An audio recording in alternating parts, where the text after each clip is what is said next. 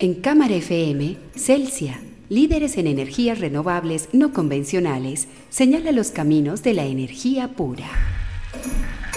Produce Universidad EIA y su grupo de investigación Energía.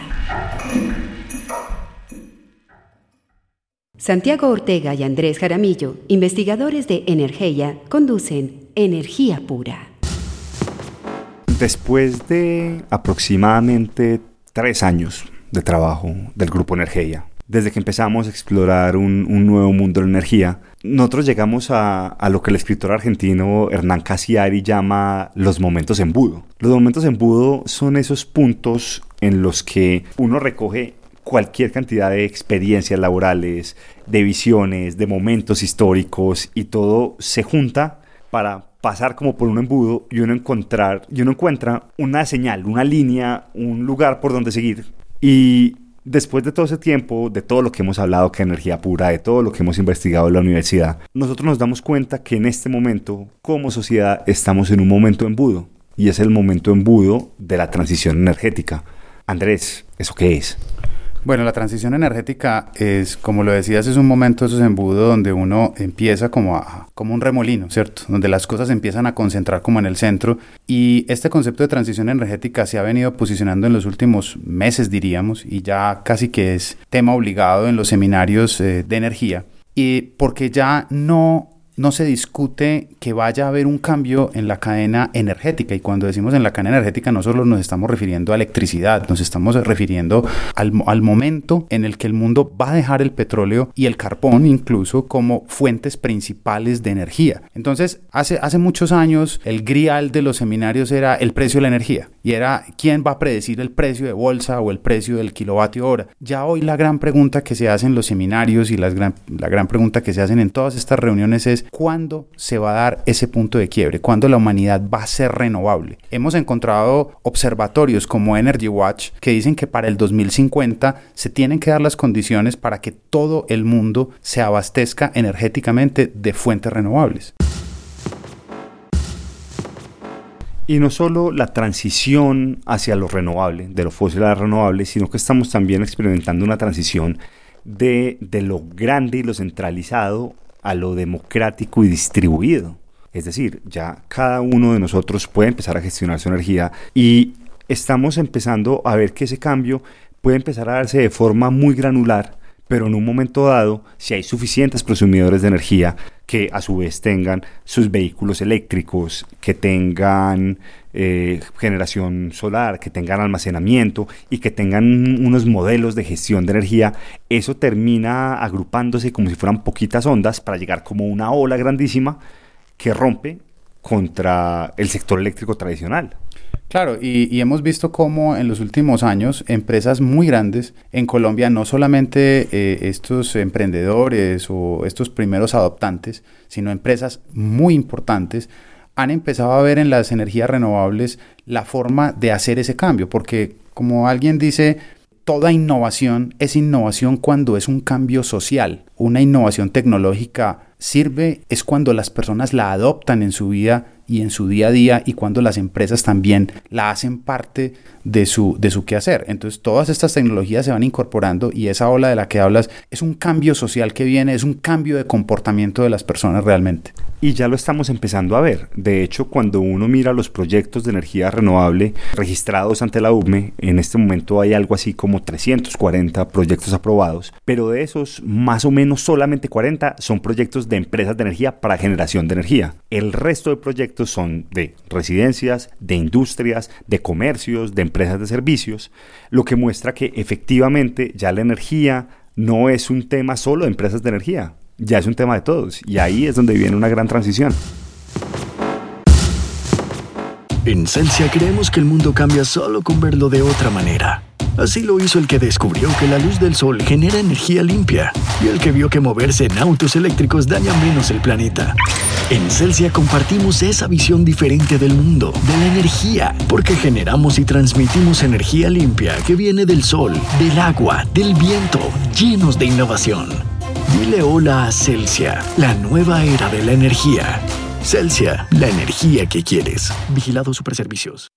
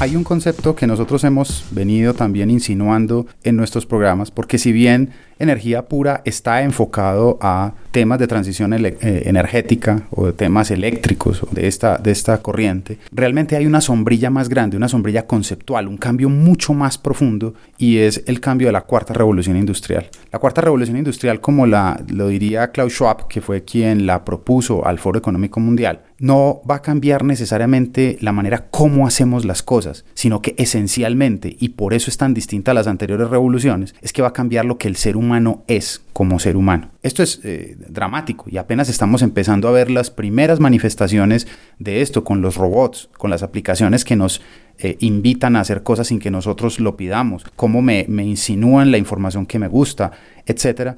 Con esa suprainteligencia que termina siendo el agregar todos nuestros datos y lo que hacemos y llevarlo todo a una inteligencia artificial. Que está detrás, digamos que está detrás de todas estas grandes corporaciones y que las grandes corporaciones que están invirtiendo toneladas, millones, billones de dólares en investigación, en neurociencias y en computación cuántica y en nuevos materiales, en energía, etc. Y esta cuarta revolución industrial ha generado todo un movimiento y toda una pregunta la gran pregunta filosófica por el hombre que llamarían algunos historiadores y filósofos y que bien está presentando eh, el, historiador eh, israelí eh, Harari, cuando se hace la pregunta de ante estos cambios tecnológicos y ante toda esta disrupción, ¿cuál va a ser el modelo económico que la sociedad va a adoptar? Y las preguntas fundamentales de hacia dónde vamos, cuáles van a ser los objetivos, cómo se van a desarrollar las ciudades, cómo se van a desarrollar las personas, eh, es una pregunta fundamental que quizá las otras revoluciones industriales pues lo que hicieron fue proponer estos nuevos modelos de desarrollo, pero ahora la pregunta fundamental es, ese casi que la pregunta de la, de, la, de la Revolución Francesa, o sea, ¿cuál va a ser la nueva humanidad? ¿Cuál va a ser el nuevo hombre? ¿Qué, ¿Qué nueva sociedad va a emerger? Y si seremos realmente capaces a 2050 o entre 2020 y 2030 hacer las transformaciones que la sociedad requiere para una, un cambio total en un mundo que ojalá sea muy descarbonizado, con materiales amigables y, con un nivel de, de felicidad o con un nivel de adaptación mucho mayor.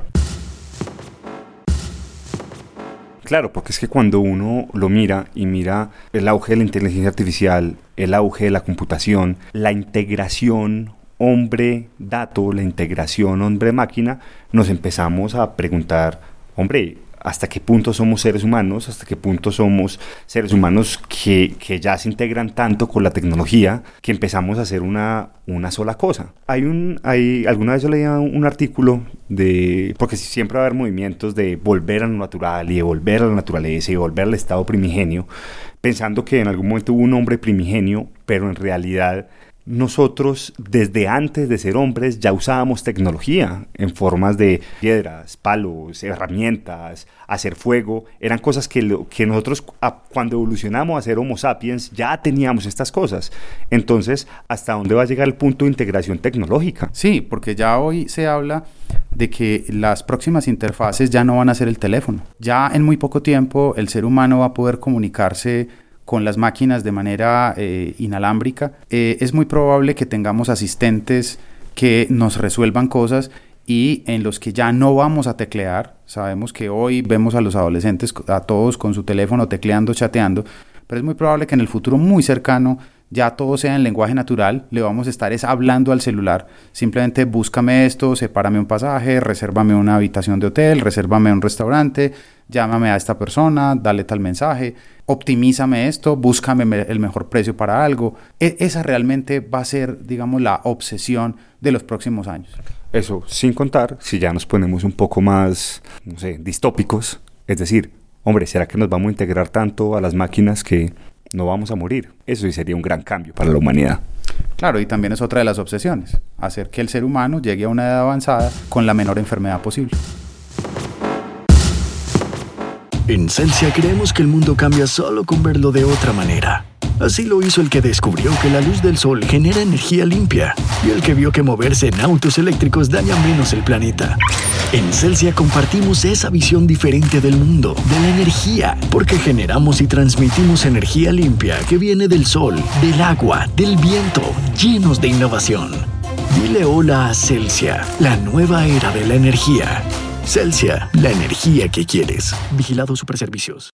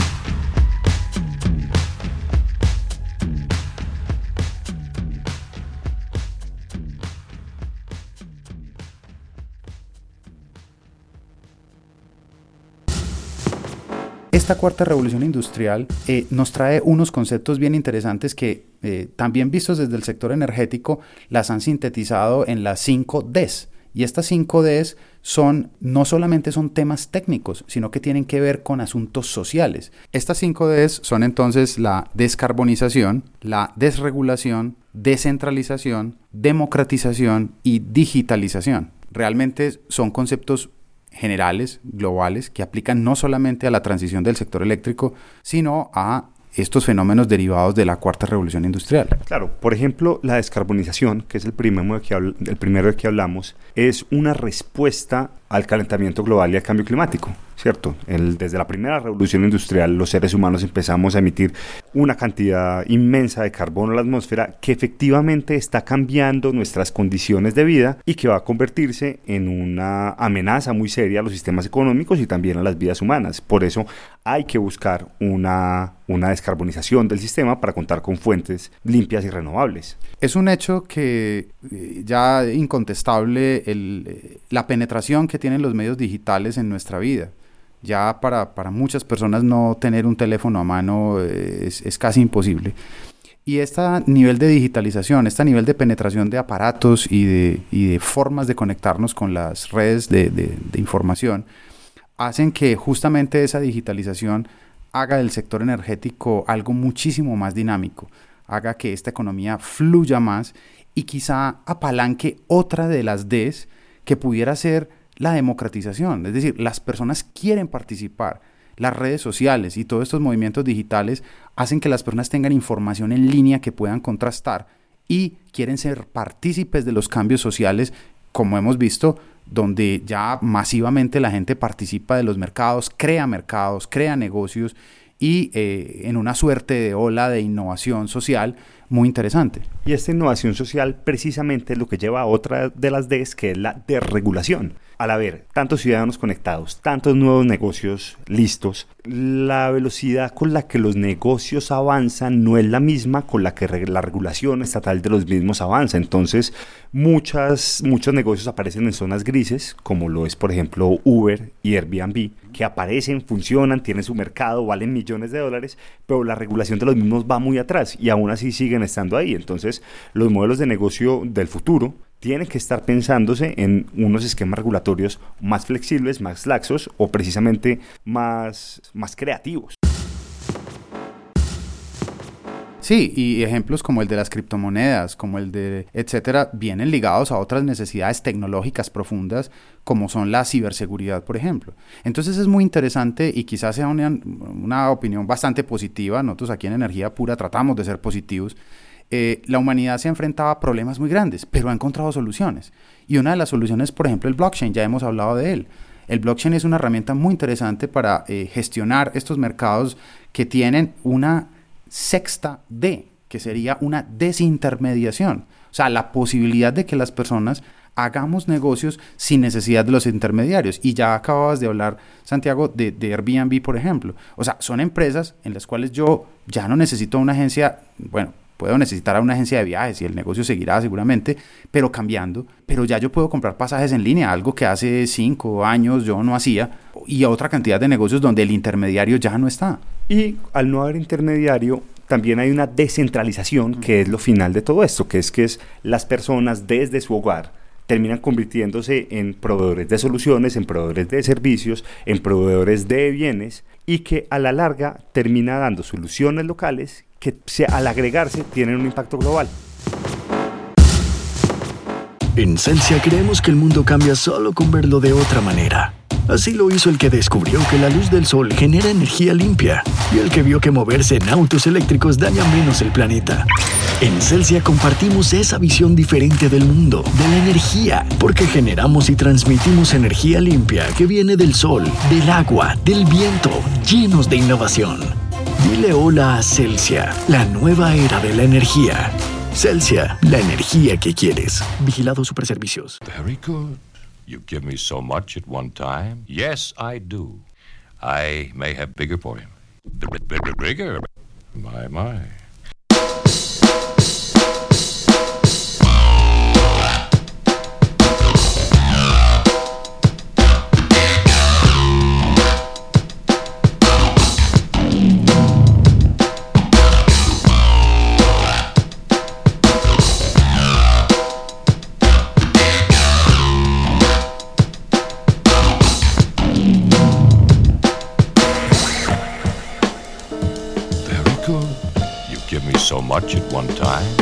I do.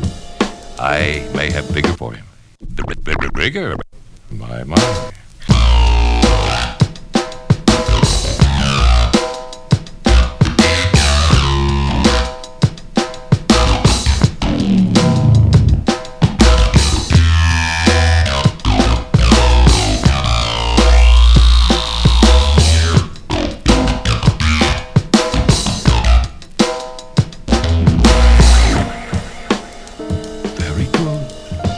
my. much at one time? Yes, I do. I may have bigger for him. Bigger. My, my. Oh, no. Oh, no way. No way. oh,